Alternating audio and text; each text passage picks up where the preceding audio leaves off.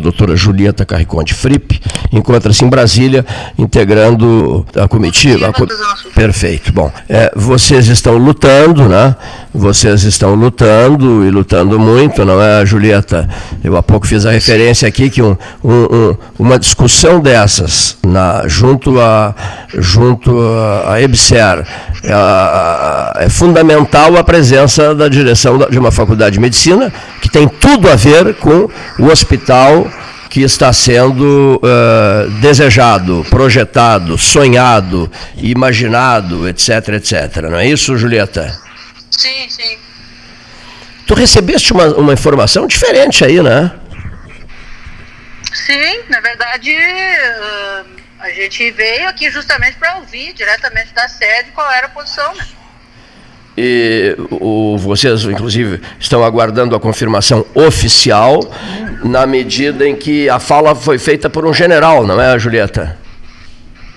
Sim, o, o presidente da EBSER, o general Oswaldo, estava presente também o vice-presidente, que é o coronel Eduardo, e estava presente então, além da comitiva da Zona Sul, o deputado federal Daniel, e o senador uh, Reis, que estava presente a convite da comitiva. Deputado Daniel Trezessiak, de Pelotas, e, e, e, o, e o senador Luiz Carlos Reis, prese, presentes nesse ato, é isso?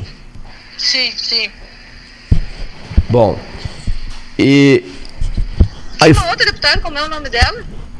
Mas não foi, é esses dois mesmo. Esses dois, esses dois. O, o senador Reis tinha prometido estar presente, inclusive conversando comigo, pelo telefone, ele me disse: Eu irei, Cleiton, pode ter certeza que eu irei. Sim, né? Participou o, lá de toda é, a cidade. O deputado Daniel Trezessiak me disse a mesma coisa. Cleiton, eu estarei lá participando desse encontro ao vivo, checando de perto, observando tudo que vai acontecer nessa reunião.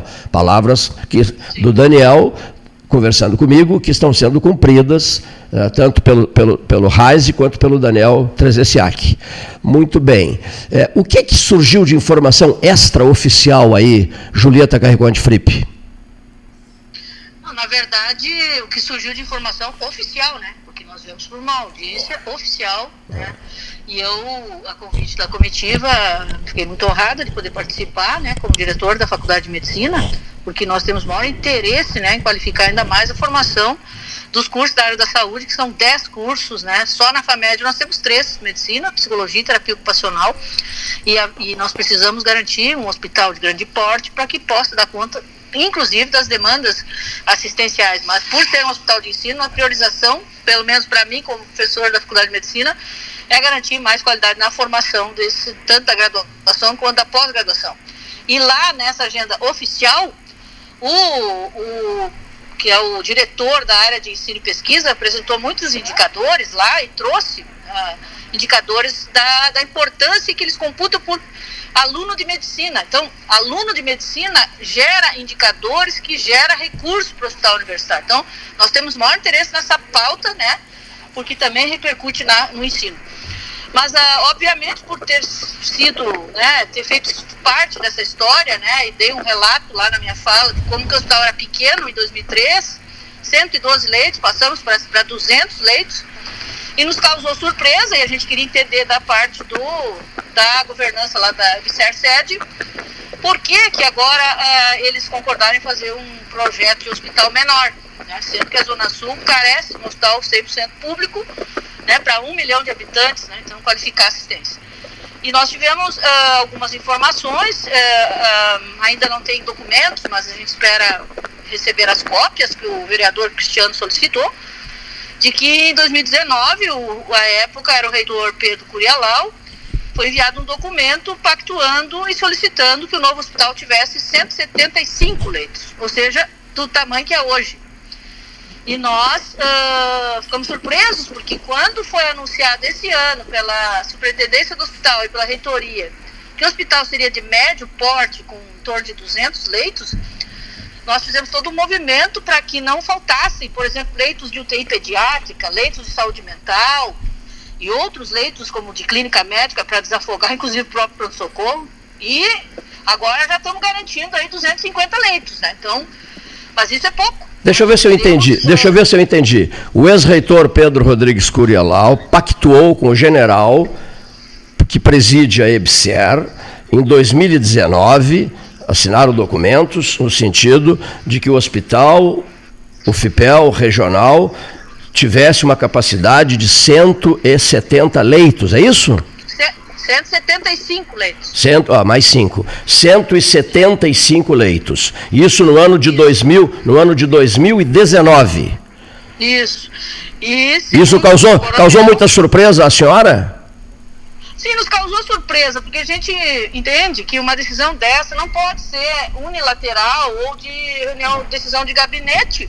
Isso impacta em muitas coisas, na questão da formação e para a região, né? Então, se a EBSER tinha a intenção de fazer um hospital menor, a, o reitor, os reitores, né, que passaram, tanto o Pedro quanto a Isabela, que está agora, deveriam defender um hospital grande e pedir apoio da comunidade, como é o caso aí da comitiva da Zona Sul e os cursos da área da saúde para dizer não, nós queremos um hospital de grande porte. Isso não foi feito. Foi, inclusive, uma, um, um ofício que foi enviado pelo reitor solicitando que o novo hospital tivesse 175 leitos.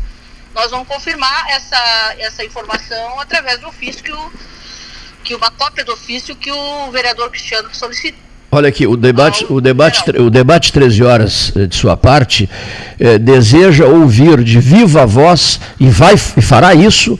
O, deseja ouvir o general Oswaldo de Jesus Ferreira. Sim, importante, porque o, o general trouxe essa informação e agora chegamos a 250 leitos e a defesa é que o projeto, o projeto que está sendo trabalhado pelos arquitetos que esse projeto já tenha o porte grande, 360 Sim. leitos.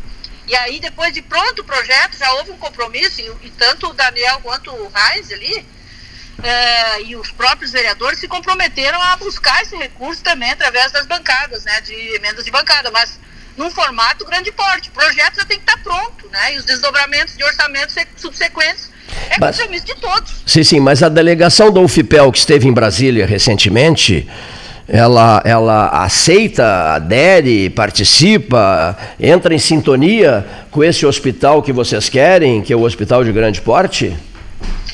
Uh, infelizmente não, né? A gente até fez uma agenda local ali, a FAMED, com a, reitoria, e a reitora Isabela afirmou que o teto é 250 leitos. Né? Então, a gente gostaria muito que ela se sensibilizasse de novo, revisse essa questão, porque a decisão de bater martelo nos projetos passa pela reitoria, né? O próprio general falou isso. Eu até sugiro, se, se, houve, se houve esse acordo entre o general presidente da EBSER, e o ex-reitor, o general Oswaldo de Jesus Ferreira, e o ex-reitor Pedro Rodrigues Curialau, eu sugiro à reitora Isabela que entre em contato com a Califórnia, e mesmo sendo ex-reitor, ele se envolveu por inteiro nesse processo, tanto que foi ele quem pediu o hospital de 175 leitos, segundo a informação do general, não é minha informação, é informação do general Oswaldo de Jesus Ferreira, que a reitora converse com o ex-reitor, né, no sentido, inclusive, de ouvir alguns conselhos. De,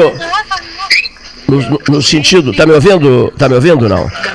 No, tá me ouvindo? Eu tô, eu tô em trânsito aqui, pode falar. Olha aqui, ó, no sentido de estabelecerem um comum acordo, né? A atual reitora e o ex-reitor, né, de estabelecerem um comum acordo no sentido de que o próprio Pedro é, reveja aquilo que propôs, aquele acordo que fez com o general, o diretor da que ele reveja a sua posição e que se una a reitora Isabela e as forças vivas, o da região, né, as forças vivas, as for, junte-se às forças anestesiadas também da região e, e, e, que se renove aquele velho desejo e aquela velha manifestação da prefeita Paula Schild de Mascarenhas, quando da luta pela BR-116, que ela disse: vejo motivadíssima que se forma uma bola de neve, a região inteira querendo uma estrada duplicada. Pois agora a região inteira também quer um hospital de, de alto padrão, é, Julieta.